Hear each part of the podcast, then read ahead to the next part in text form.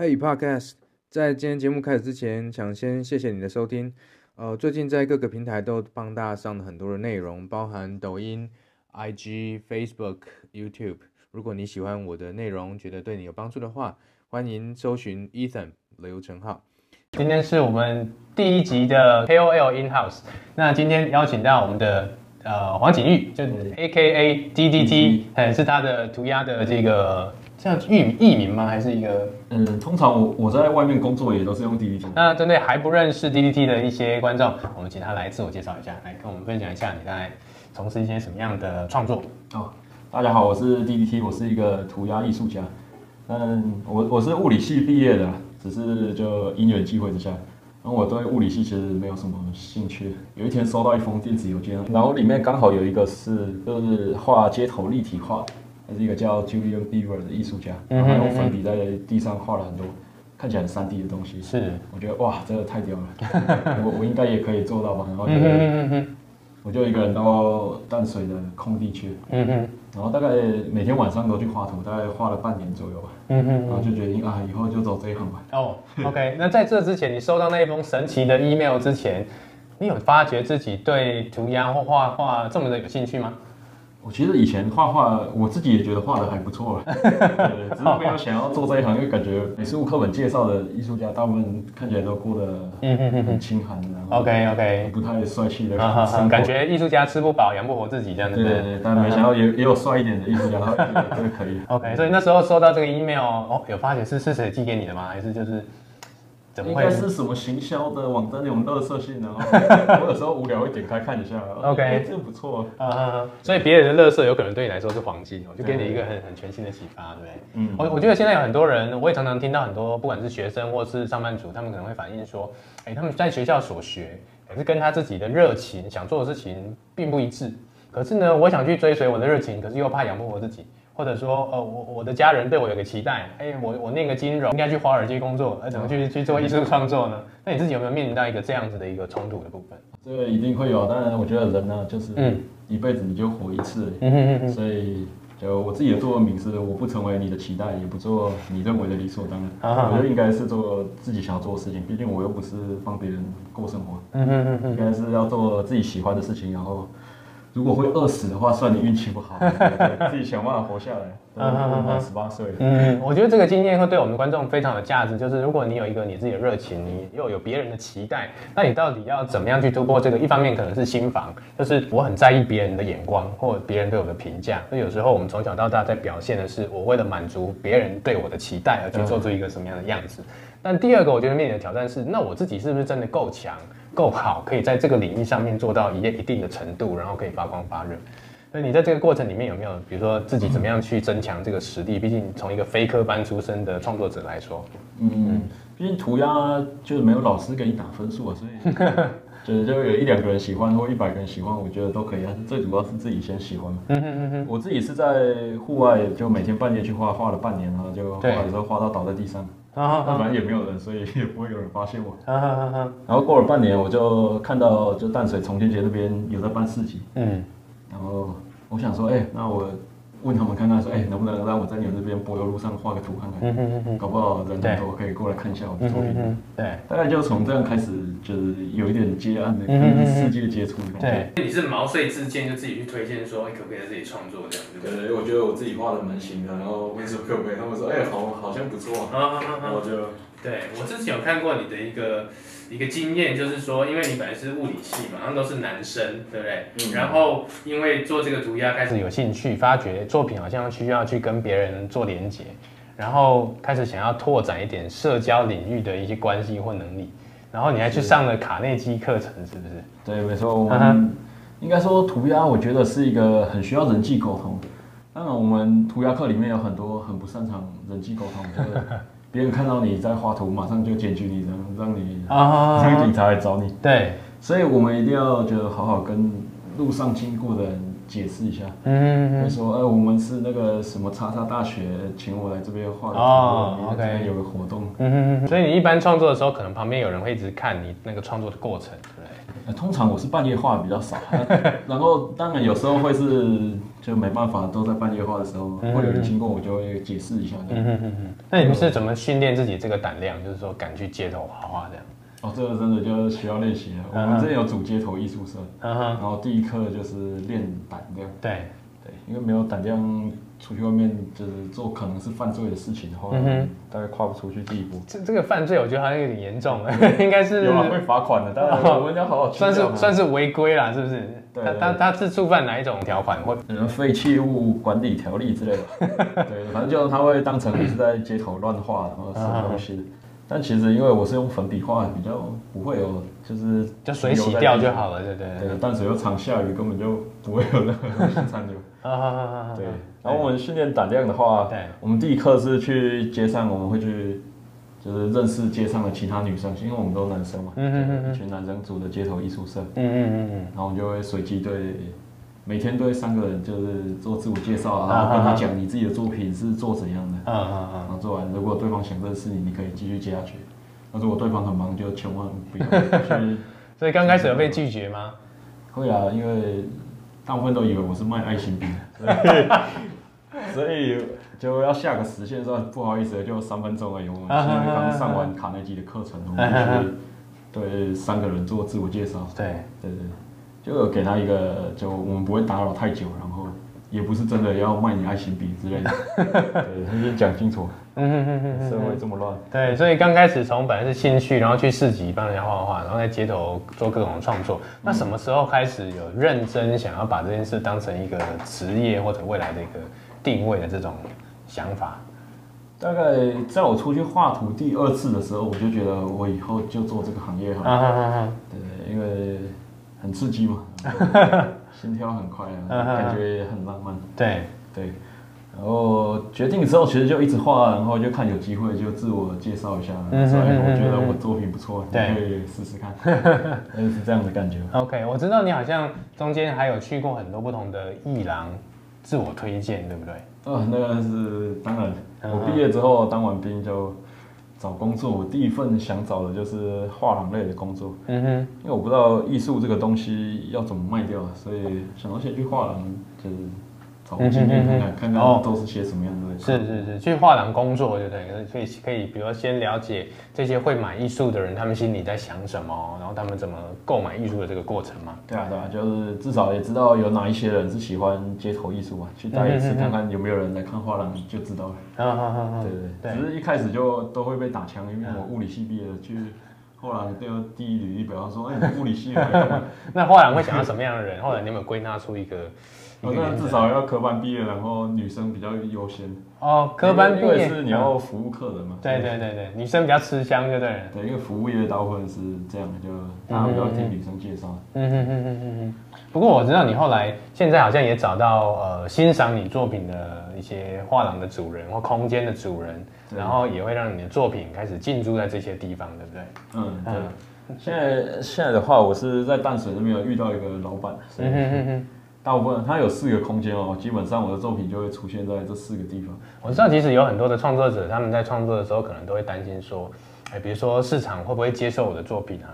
那我究竟应该是创作我自己喜欢的，还是说应该去观察市场上想要什么，创作市场上喜欢的？那你自己的一个经验会是怎么样？我自己的经验，跟我大部分会画自己喜欢的东西之外。有几个议题我知道是市场上特别火红的，就是艺术市场买就是这四个主题。哦，所以那一定要跟我们分享一下。对对，就是生死，生死，然后讲到生死，然后性爱，啊，政治社会议题，对，就就这几个，它就是还有一个是金钱，嗯哼哼，你讲到这四个议题特别容易被买。因为这是人生命中遇到的大问题，大概就这些嘛。嗯嗯嗯，所以你画的东西跟这些有关的，可能就比较容易。那另外是自己心理方面的话，因为每个人心理不一样，所以你画自己心理的作品，大部分比较难被看出来。嗯嗯，刚好有一些跟你有共鸣。对，了解了解，这有点像说我们在做文案或做行销的时候，有时候会用七大罪里面的一些人的情欲跟那种负面的想法来引导出共鸣的感觉。比如说性就是一常常用出的议题，可是性你怎么去跟甚至政治跟时事结合？比如两个政治人物之间亲吻啊，甚至他们没有穿衣服之间拥抱啊，这个都是很多做一个跨领域很好的结合的题目。但是如果是个人心理的抒发，有时候是因为。呃，这个我自己的一个成长经验或生命经历，可是如果没有跟我有类似经验的人，可能不太容易有产生共鸣。对不，对。不过这个这个是当一个消费者或是一个欣赏者，他认同了你的创作之后，慢慢的进入你的个人世界，他们可能会比较能够去领略的一个部分啊。对啊，所以我基本上是两种都会画，所以就你有一部分是人家把人家吸引进来，另一部分对对对，想深入的人就可以再往下就看。你自己真正表现出来的。嗯嗯嗯嗯嗯。我知道在你的创作过程里面，其实有几几个点是有点爆红的，好像在 Dcard 上面做了一个帮女友做的这个手工的包包，对不对？哦，对。跟我们分享一下，你当初怎么会想到做这个，然后怎么会分享到 Dcard 上面？哇，然后大家都觉得非常羡慕，这个别人男友最好的。对。因为因为送女友礼物这个其实是大家都很烦恼的问题，嗯，就你不知道送什么啊，送了之后可能就会被 complain 一些。但有一些理论是说，就你送女朋友礼物之后，最好是她能拍照上传分享给朋友之后，很多人按赞，她的你的礼物的加分就更多。是是。所以你的东西必须要，就是他 po 文的时候可以用到，然后很多人会去点的感觉。我那时候做是想要做比较像时尚的小宝箱的感觉。嗯。那我是用纸做，因为我不会缝纫或者是。对。所以都用胶合的。对，那是，但其实。市面上也是有胶盒的行李箱，就是 Globetrotter，它专门做纸质的行李箱，英国皇家御用。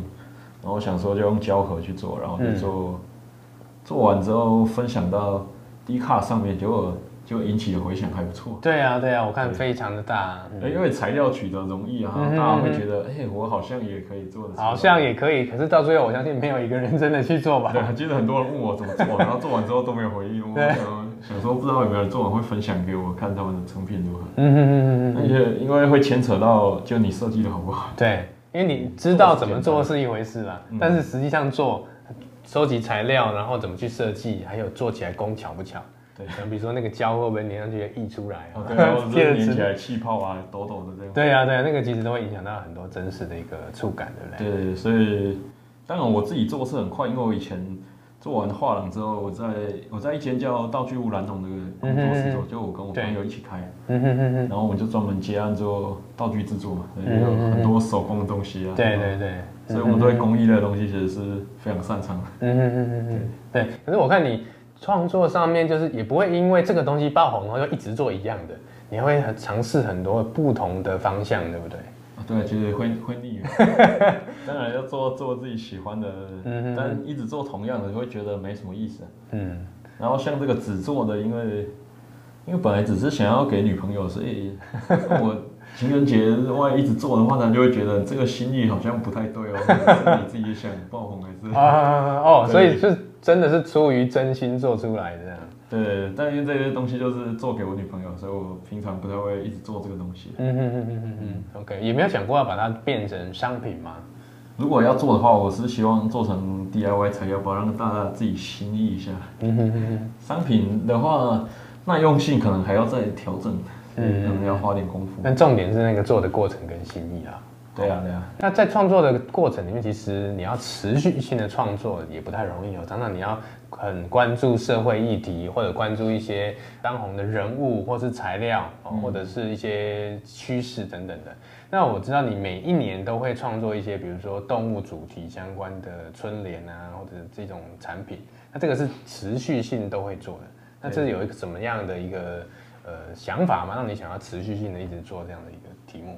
春联，因为像我自己想要开一间就是以艺术艺术为品牌、艺术风格为品牌的公司嘛，嗯嗯，我想说要有一些持续性的产品，对，然后通常艺文类的我就会先以节庆为主嘛，嗯。哼，会买艺品的，以一般人的想法，大部分是节庆送人或是贴在什么地方，嗯，最多，所以我就会每年过年会画画一些春联，然后。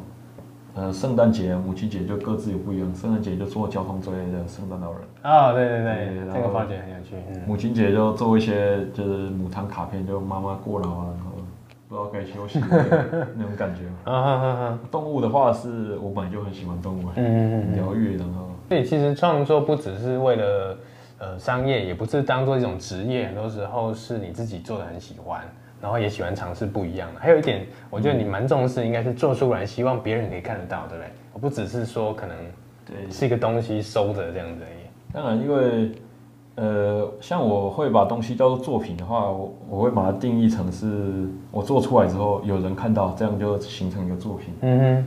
那如果是我自己做出来，我就只是叫创作而已，没人看到，那 少了一点东西。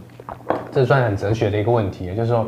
如果有一棵树在森林里倒下，可是没有人听见，它到底有没有倒下呢？对，跟薛丁格的问题差不多。你记得我们第一次碰面是在行政院新创基地嘛？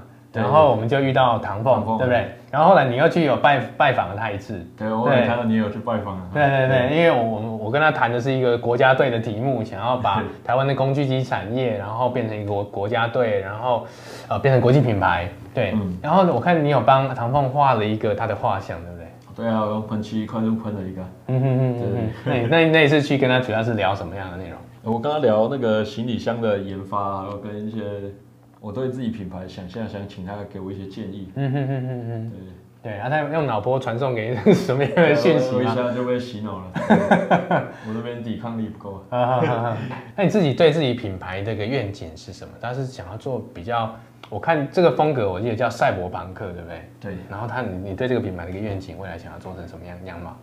我希望我的品牌独立制作做出来的东西，人类对未来世界想象的感觉吧。嗯嗯嗯。或是我自己对未来世界的想象，希望的话大概就是跟 Supreme 这种感觉很像，就是要有点潮的，有点酷酷的，酷酷的。对。然后带动大家流行，可能。会会想要穿出来给别人看的这样一种感觉。对对，就是我除了外形之外，我会希望革新或是变化。嗯嗯嗯。所以像这些行李箱或是我开发的卡牌，我都会加入一些呃其他没有的功能。毕竟我物理系出身，我可以自己加一些技术在我的作品上面。嗯嗯嗯嗯嗯。像这种科技或技技术相关的元素，对你提到卡牌这个部分，我们也讨论一阵子，你可以跟我们分享一下，他说这个卡牌有什么特别的地方？对，我做了一个卡牌叫石牌，这其实是我以前就有在卖的东西。嗯哼哼，那就是因为现代人选择有很多，对，所以我们很常没办法决定自己到底要吃什么东西。嗯哼，尤其在女朋友啊，或是老婆啊，容易发生。就是人越多，然后你就越有选择障碍，就对了。对，因为选择很多嘛，然后我们要考量的点有 CP 值，然后有好不好吃，灯光是不是好，油不油，所以其实选项很多，我们。在心理学上是有这样的疾病的，就是选择障碍。OK，嗯嗯嗯，对。那这个卡牌本来就是抽一张之后就可以决定要吃什么，因为上面有画食物。哦，来来来，就看一下，上面有画食物，所以从这里面抽出来，比如说，哎，吃卤味。对。哎，卤味跟孔子有什么关系？因为孔子是鲁国的嘛，所以 就卤味。哦，孔子是鲁国的，所以就卤味啊。对，那很多图片都是随性的，然后下面那。下面的文字大部分会介绍这个食物的八卦或者一些小东西。对。那以前卡牌就长这样。对。然后后来因为卖的不错，后来我想说要做科技上的革新，所以我在里面插了一张晶片。OK。嗯。所以我现在手机只要靠近它，就可以感应到这个卡牌的内容。然后这卡牌里面的内容是。哦，来来。对，给我们看一下。所以里面会看到这个网一个网页。对，然后。它这个里面就是会有煽动你为什么我要吃卤味，这个东西好吃在哪？对，然后会有人吃的影片给你看。然后另外一个就是它有战斗系统，就因为抽卡这种东西，可能两个人抽到了还是有争执，对，不知道怎么决定，那就开打。嗯哼哼哼，所以两个可以对战变成一个游戏，对不对？对，就有有抽卡游戏啊，然后也有对战的系统，然后我用数学算过，就让它所有的战斗。每一张卡牌的期望值落在八上面，所以应该是蛮公平的。OK，所以以后可能也会出一些，比如说收藏的，呃，隐藏卡牌或者怎么样的对战的的技能之类的，这样吗？对，当然我这个会做成集换式卡牌，嗯、所以我在上面有做编号跟卡牌的稀有度。嗯哼，所以你卡牌刷进去之后，它会有一只你自己的掠食者。哦，那个掠食者，它上面就会有写它是稀有啊还是。普通，什么史诗之类的。哦，有做了三个 分级吧？哦，SS 还是 SSR 这样子，对不对？对对，抽卡是现代人的的憧憬。对啊，对啊，现在不管比如说最早的球员卡啦，对然后 Pokemon 的这个神奇宝贝的卡，现在连 Seven Eleven 里面 都有那个 Pokemon 的机器，然后每天都看到一些小朋友，然后带带着自己的卡夹跟他收藏他的卡。就进去里面，然后每一家店都大排长龙这样。你知道那个集换式卡牌的市场有多恐怖？嗯哼，光呃 PTCG 就是宝可梦的集换式卡牌。嗯哼，我昨天看它卖出了，在全世界卖出了三百零四亿张。我这个这个数字是非常惊人。是是，是。人类对抽卡的欲望真的是无穷无尽，竟然能创造一个三百零四亿张这样的一个数字，对不对？而且而且这个是新一代小朋友从小就开始收集，一直到大，对，还不放在手边。就像我们常常看到在在路边的那些战斗卡牌的店啊，其实都不一定是都小朋友哎，很多大人，因为小时候玩到对，小时候玩到大，然后就整个这样摊开来，哇，非常惊人的收藏。所以像我们前阵子在聊，像 NFT，它现在发行那个 NBA Top Shot 这一系列篮球卡牌，我相信也是很多的，不管是成人或者是球迷，他们会开始去进驻。像最贵的一张 LeBron James 的卡，现在卖到二十五万美金，美金吗？对，二十万美金。他那他那个灌篮是很有名的一个画面。那、啊、当然也有很多的这个数位创作，比如说 Beeple，你你也知道嘛，哈、嗯，那个第一幅在佳士得上面拍卖的一个数位艺术创作。那你自己在串联，因为你很会涂鸦，然后又会自己手做道具。然后又对科技这个充满了很多的想象，我们未来生活的样貌。那对 NFT 你的看法会是什么？NFT 看法，我觉得应该算是艺术圈一种比较新的趋势吧。嗯哼，虽然现在买艺术的大部分都还是要有点年龄比较会买，在以在台湾来讲，嗯，年轻人买的大部分是偏。公仔啊，潮流类的比较多。嗯哼哼哼。但现在因为看像迷音这种东西，现在这么红啊，所以我是觉得应该是未来的趋势，因为它售价有的其实也不是真的太高。嗯就有时候会想收藏，但是收藏下来又是独一无二。对。对啊，然后不是转手卖掉之后，但版权还是在你手上。嗯。然后再进行交易的话。呃，原作者好像还可以拿到十趴左右。哦，对，因为主要是它是透过智能合约来做交易啦，所以当我们一开始在 minting，就是说在铸造这个 NFT 的时候，就可以界定说，我每一次的智能契约里面，我要拿到多少 commission 回到我自己的身上。对，哦，所以现在比如说是十 percent 或者一 percent，其实都可以自己去制定。那对创作者的好处就是说，以前是你一手市场卖出去，这个第一笔你可以赚得到。可是二手市场后面就是其他的人，就公司嘛，对，公司那去赚了就没有你的这个好处了。那就像你以前想要去艺廊去找工作，或者想要去卖作品，可能你要经过艺廊这个守门人的一个鉴定，觉得有哎有没有市场，然后抽成才能去。可是未来如果说艺术家自己能够经营一个自己的社群，对艺术产生的爱好的话，你就可以跳过这个艺廊的角色，然后自己去发行一个独一无二的作品，在这个数位世界里面去发行。不过现在我觉得一个比较大还没有还没有被跨过的一个门槛，则是。现在的 实体艺术，我们比如说你刚刚说作品，其实会想要被人家看到嘛。无论是挂在我家的豪宅里，还是我有一个博物馆可以展示让大家看，还是我在艺廊里面展示出来，它有一种非常大的展示型的作用。其实潮牌也是这样，我穿在身上，别人会看到，哎，是我穿着，所以我有一种 show off 或者一种虚荣或者一种骄傲的一个额外的呃社会货币的一种价值。但在数位收藏上面。呃，我那天发都发出去一则影片，有人说，可是我不会拿我的手机出来秀，说我有这个 所有权啊。因此，下一波的 NFT，我认为一个很大的重点是说，你到底要怎么展示你真的拥有这个东西。例如说，现在有人在尝试说，把它印在 T 恤上，我 T 恤上面是一个 QR code，然后呢，你你看到这幅作品，你一拍，然后就会导到那个网页，知道说，哦，我穿拥有这件作品是我的。对，可是这个还是有点间接。那例如说，现在数位艺术 NFT 不只用在艺术作品，它可能也会用在房地产上面。嗯，哦有一个网站叫 Decentralized Land，就是说，呃，我们在上面可以买土地，上面是一个虚拟的星球，在上面买土地盖房子。所以可以想象，我们以后的生活可能就会像一级玩家这样，进入到一个虚拟世界里面，然后你家里面真的有那一幅画，比如说买 People 的那幅画，那个人，你就会想要去他家或者他的博物馆里面才看得到数位世界的真迹在那个地方。那这样，它的它有一个可以展示的地方，那么它掌握这个独一无二的所有权，就有它最核心的价值所在了。嗯嗯。那当然，从最近的 NFT 交易，还有以太币整个市场价值的一个翻涨来看，就可以看出这个部分现在还是一个非常热门的一个热潮啦。对，应该、嗯、对这种应该有蛮多经营方式。就除了我在线上有自己的展示间之外，我觉得实体应该也是有店面可以可以做类似的感觉吧，就一整间空间租给你展示用的。嗯嗯嗯。然后就每个人进来就可以手机一放，然后。秀出整个都是 哎，这我的收藏。嗯嗯嗯嗯，因为很多东西是做了虚实整合之后，对，反而变得大家哎看到整个房间，这都你收藏厉害，就可以变成是你的，你变成一个策展人。对哦，这个空间变成你的美术馆。